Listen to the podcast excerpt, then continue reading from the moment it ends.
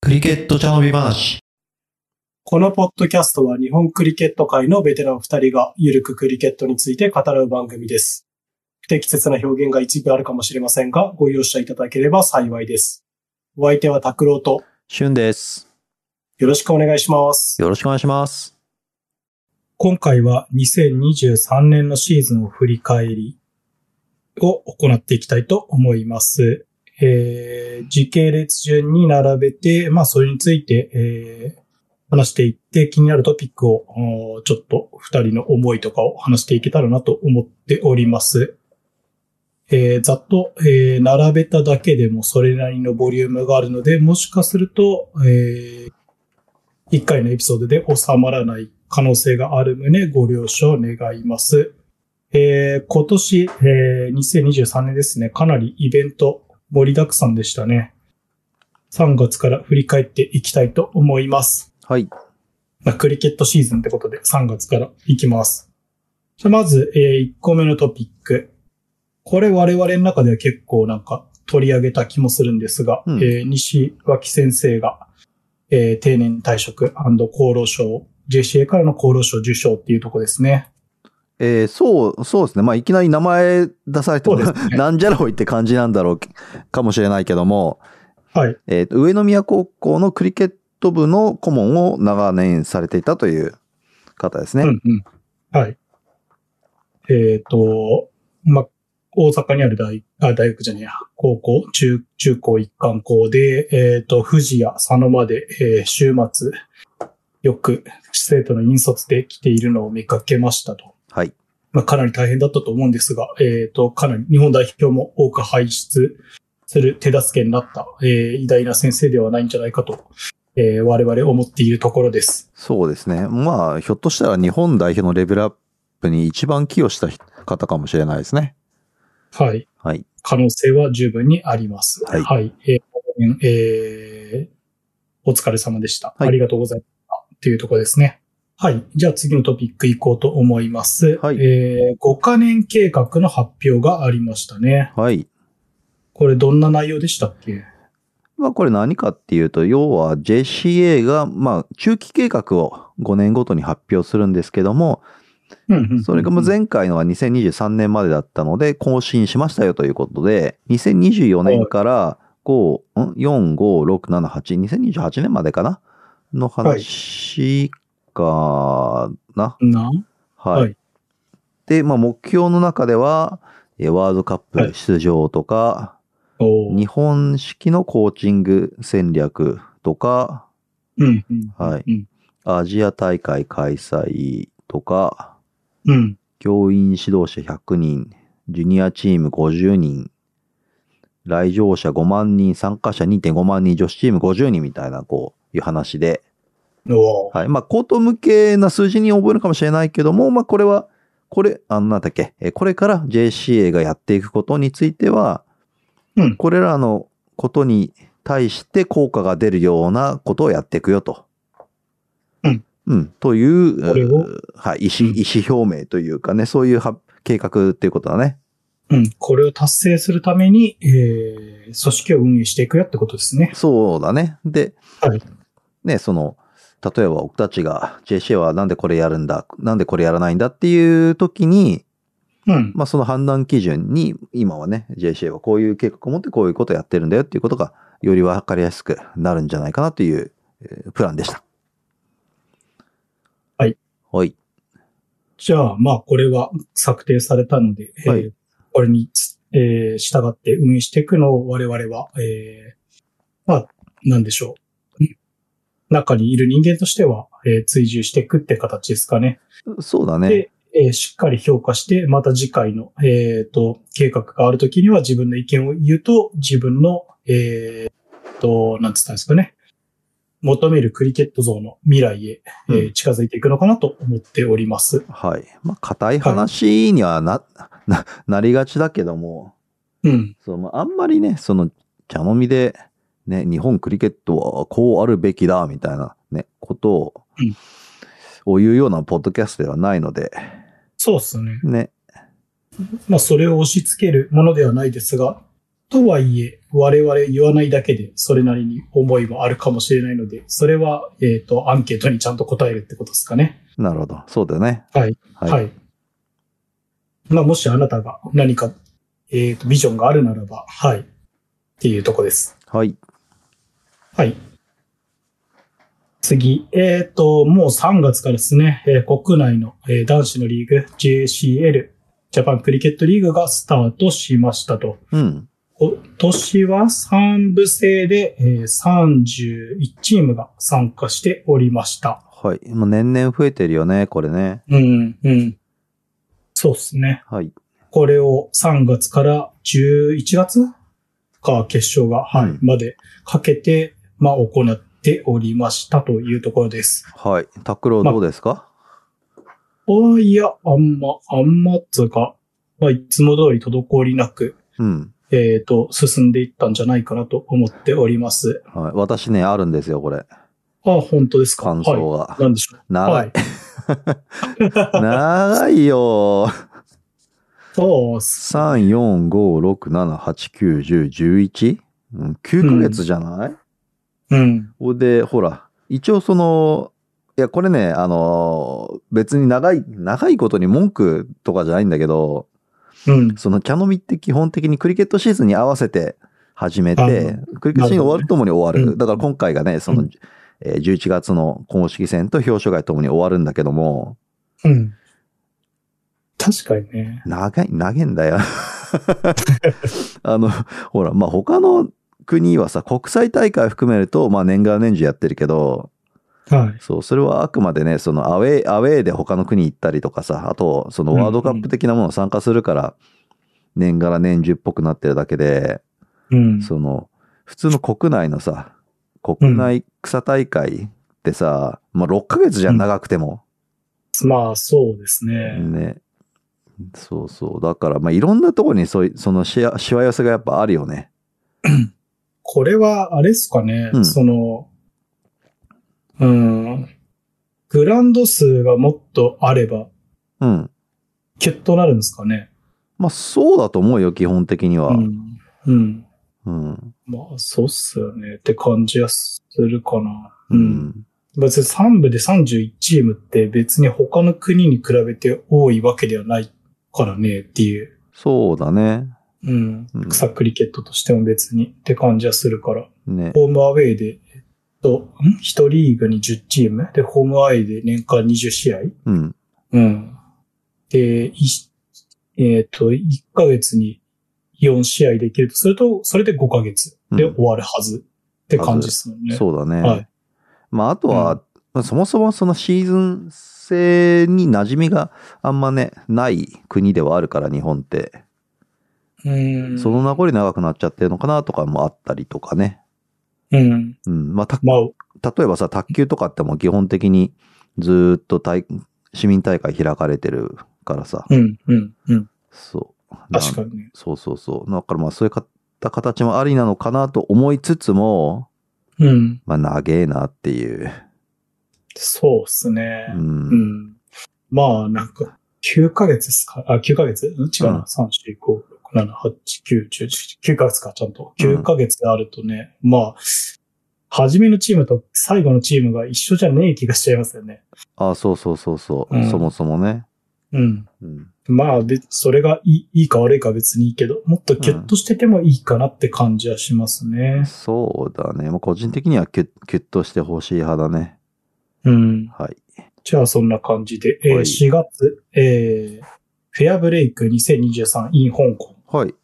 がありましたね。はい。あプりロまのし、た。えー女子の大会ですね。はい。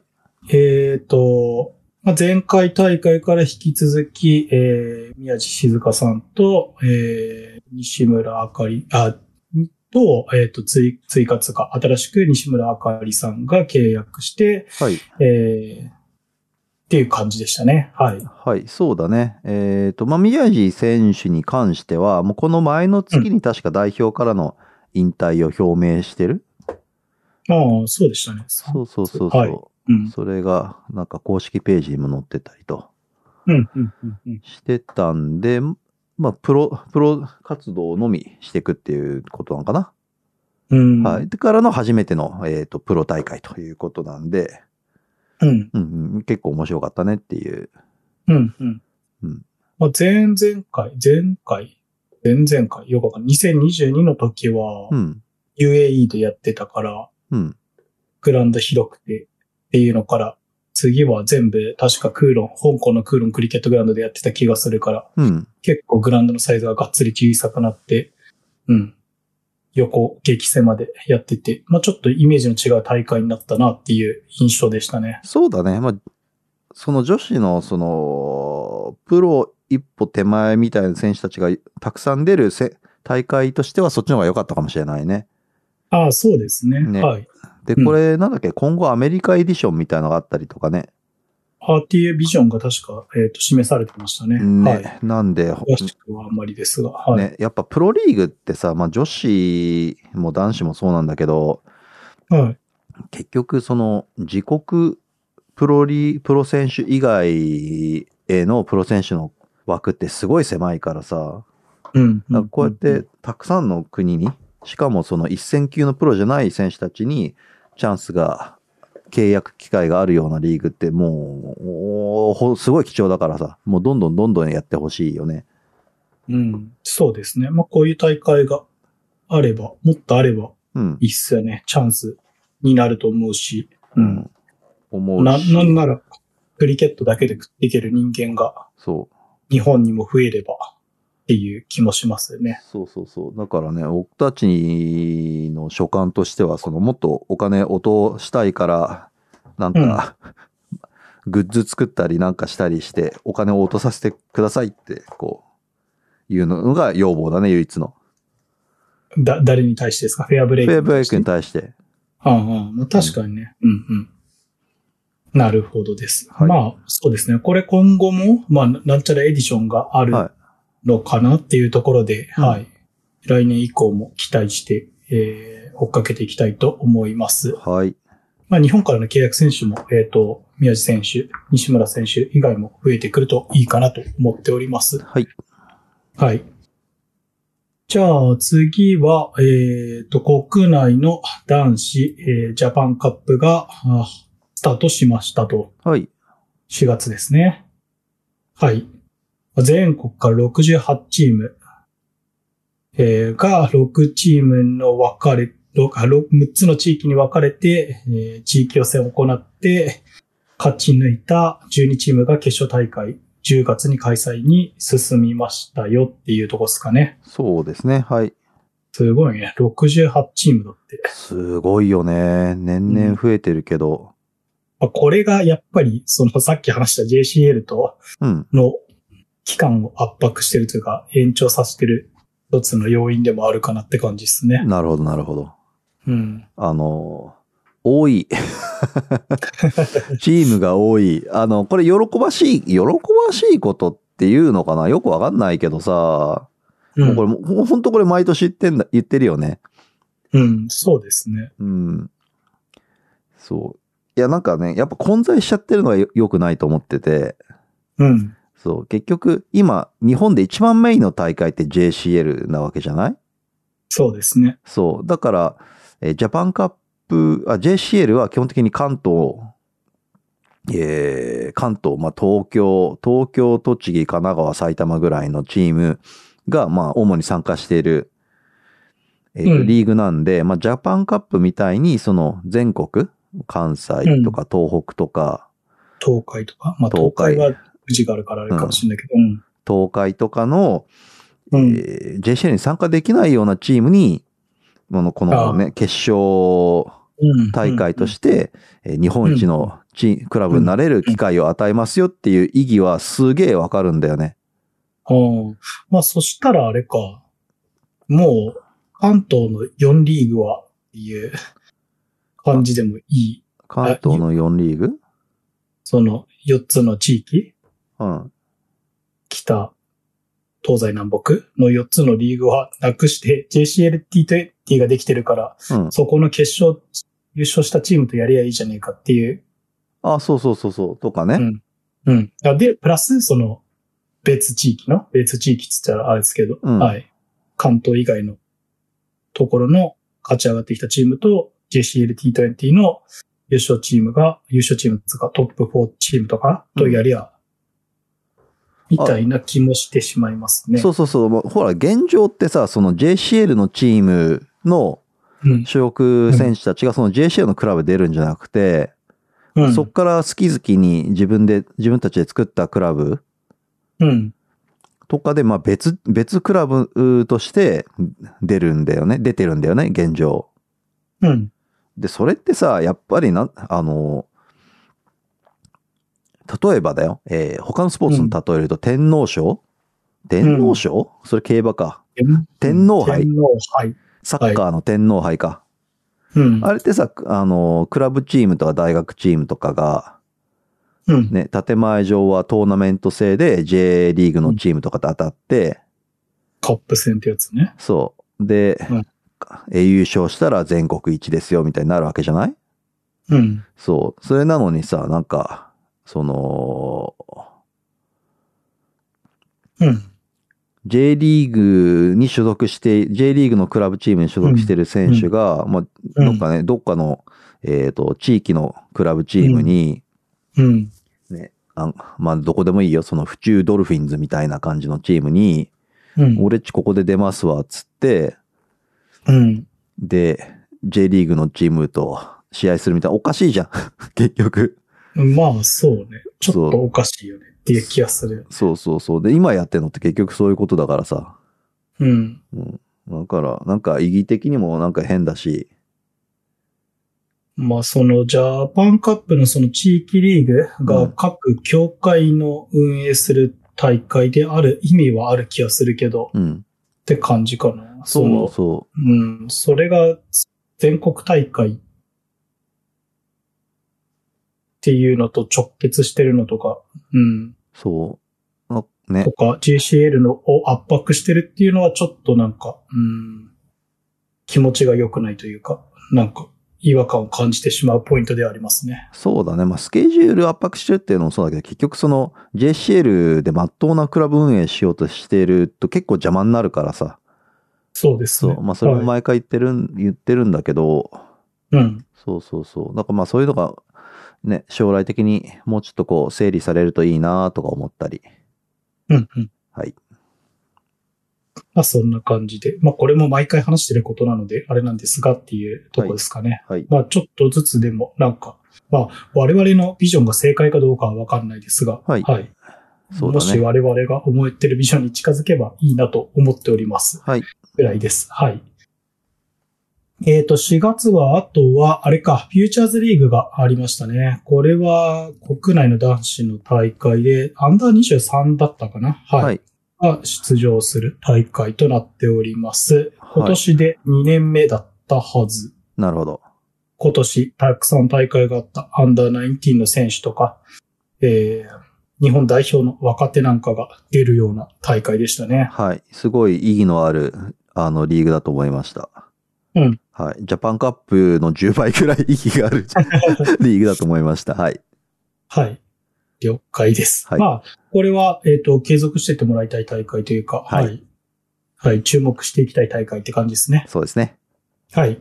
で、これで4月が終わりで、5月に突入したいと思います。はい。もうこっからもうすんげえ暑くなり始めたんだよね。そうですね。今年はもう5月から激アツでしたね。ね。気温が、気温がです気ね。温がです。はい。はい。はい。えっ、と、まあ、フューチャーズリーグの翌週ですね。えっ、と、JPL がありましたよと。はい。はい。これは、えっ、と、JP、んあれか、関東の4リージョンの、えー選抜代表チーム、はい。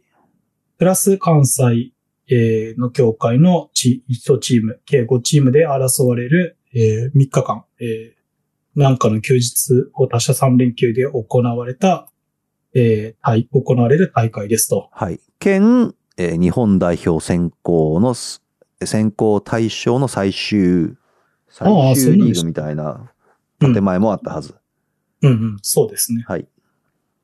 はい。まあ、これも、だいぶて、この形で定着してきてっていう感じですかね。そうですね。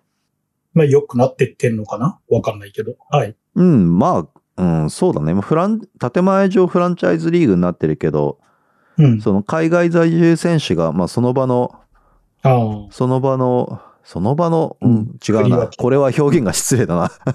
えー、J、JCA の代表強化のうん。方針に従って振り分けられると、うん。うん、いうことなんで、まあ、その地域性を薄れたというか、うん。はい。そうですね。まあ、うん。まあ確かにね。まあこれ、うん。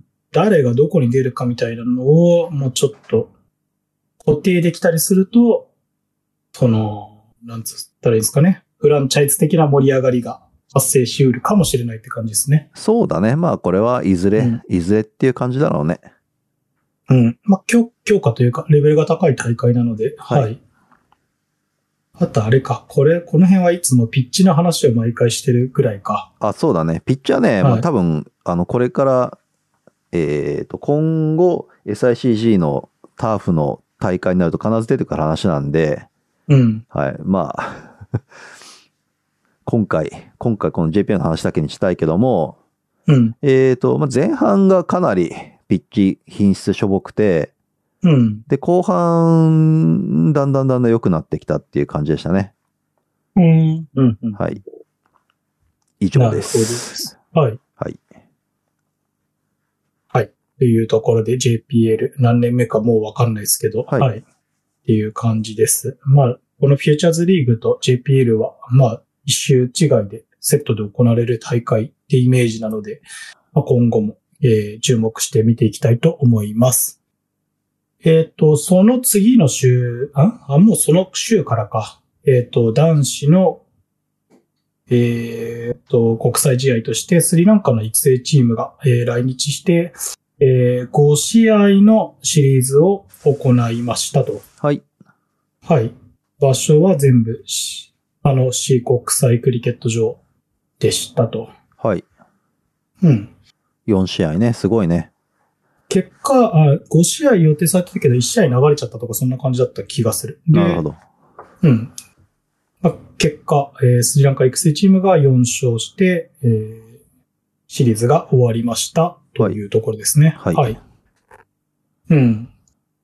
まあ、さすがスリランカ育成チーム、うまかったですね。めちゃうまかった。はい。うん。う日ん。本、日本に来たチームで一番強かったかなこれまで。うん、かもね。うん。うんそう、そうだ。そう、うんだから見てて楽しかった。はい。というところです。学ぶことはたくさんあったんじゃないかなと思います。はい。まあ、これもなんかあれっすよね。大会の選考を兼ねてとかそんな感じだったようなイメージがありますね。うん。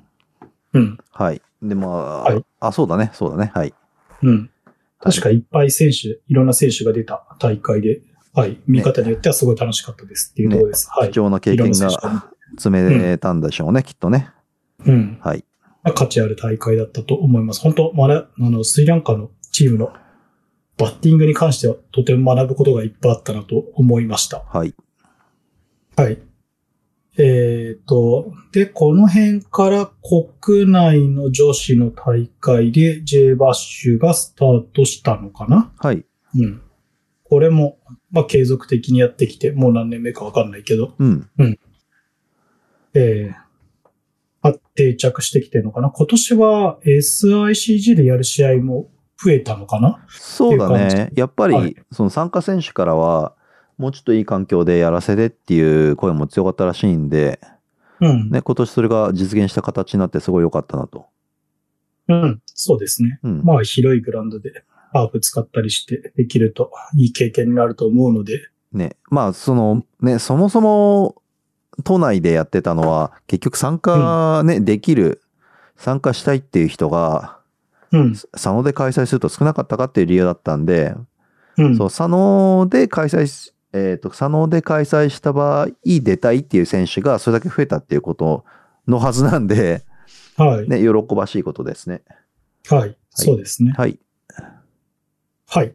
で、その後ですね、まあ、多分この J バッシュが、えっ、と、最後の調整みたいな感じで、その次の週ぐらいから、えー女子は東、女子東アジアカップに、えー参加しました。はい。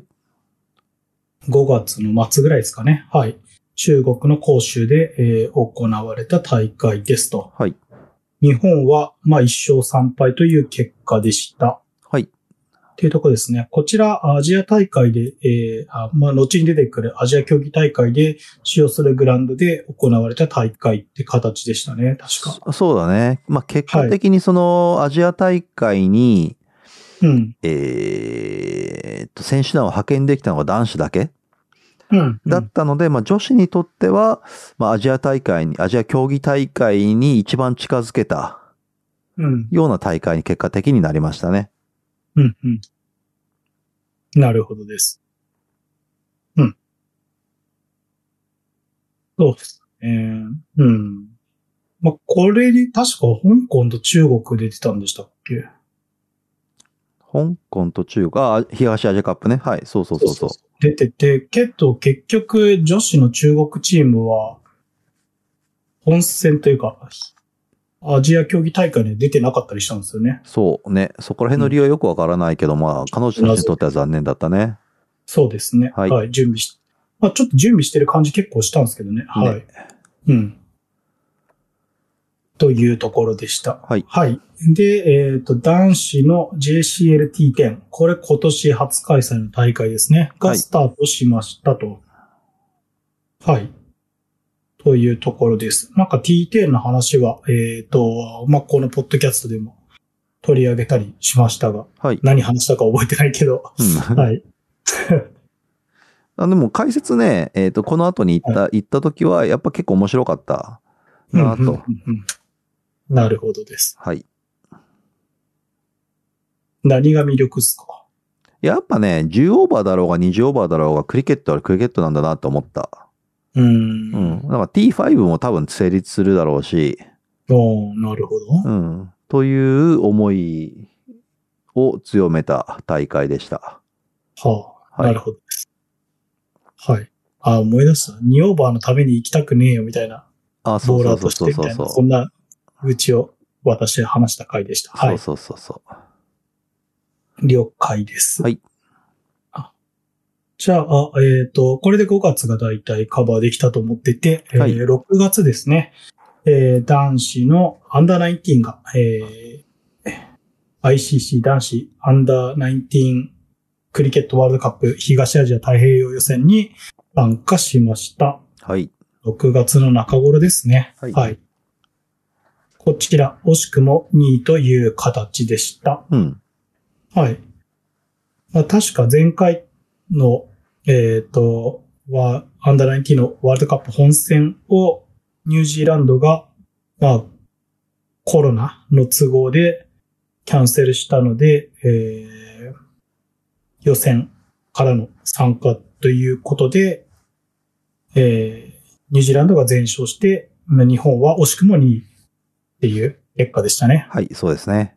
はい。もしニュージーランドがいなければとか考えてしまうような、はい。大会でした。はい。はい。場所はオーストラリアのダービンでしたね。はいこ。れあんま情報ねえや。わかんない。あんま見た、あ、見たわ見た見た。ダービンの YouTube で見れたんだ。ああ、そうだね。うん。はいうん。はい。という感じでした。はい。はい。次。あ、もう6月はこんなもんでしたね。はいえー7月に入って、これ、トピックとして、はい。7月末に、えー国書により、えっ、と、JCL でしたっけの試合がキャンセルになったりしましたよね。キャンセルになったりしました。これ確か、えーこれも、ポッドキャストで取りか、取り上げた気がします。うん。まあ、すごいうん英断だったと思うし、うん、うん。そ、の、あん、これね、これね、どまあ、どこまで、どこまで話していいかわかんないけど、はい。その、JCA がうん JCL のメーリングリストにキャンセルしますよってアナウンスしたら、うん。あの、まあ、一部参、い一部の参加チームから、はい。いや、バカ言ってんじゃねえ、できるわ、みたいな。おー そうそうそう、もっ、あの、試合時間短くすればできるし、うん。大丈夫だよ、みたいな、こう反論が、こうあったりして、うん。そうね。そうそうそうそうそう。っていうのがあったんで、まあ、なん、まあ、どんな意見言っても、まあ、い言っちゃいいんだけどさ、うん。なんかこう、そのメールの内容自体が、こう、なんかね、あることないことを書いて送るわけさ。うん。だからそういうのを見てさ、なんか見苦しいなって思い思いました。まあそうね。うん。まあ私はその、えっ、と、メールを見てないので、わかんないですけど。うん。まあ、名前も、名前は全全不正だけど、うん。うんまあそうね。っていうところで。うん。そう。クリケットがあまりにも好きすぎるんだろうね。だからね。だからまあそういう、そそうういでう、うん、そういったパッションは大歓迎なんだけど、うん。こう、なんつうの。こう。嘘、なんでし嘘、ょう嘘、嘘800も混ぜてクレーム入れるのはちげえなと思った。うんうんその、そう。結構言葉選ばなきゃいけないけど、うん。どどうしてもやら、やりたいパッションはわかるけどねっていうとこですかね、やっぱり。うん。そうそうってそ言うっそうたもんそ勝ちじゃないし。う。うん。そう。まあ、なん少か、なくとも。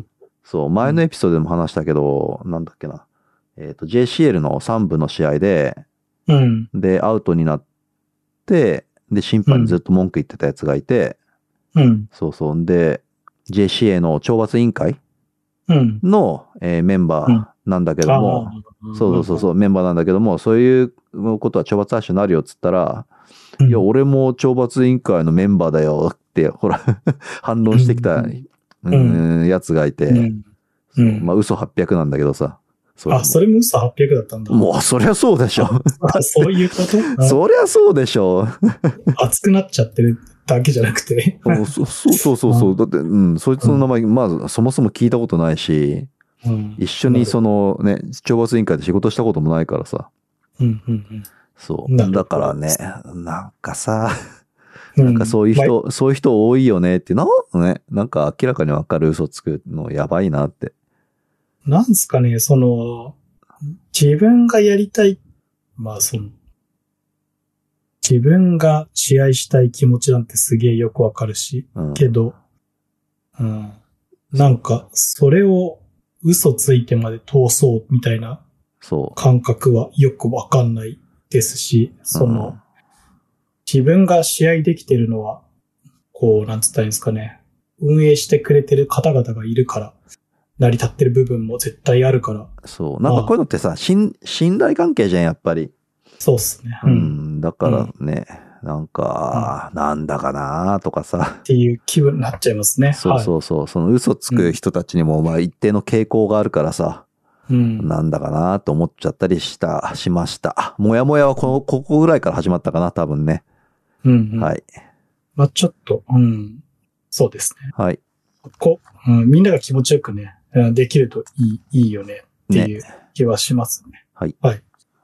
まあ嘘はつかないに限るっていうところで、はい。はい。これで、えっ、と、まあ、こんなトピックがありましたっていうのと、あと、えっ、と、試合の方では国内の女子の、えっ、と、大会で、はい女子日本プレミアリーグ、はいえー WJPL っていうのが初開催になりました。はい。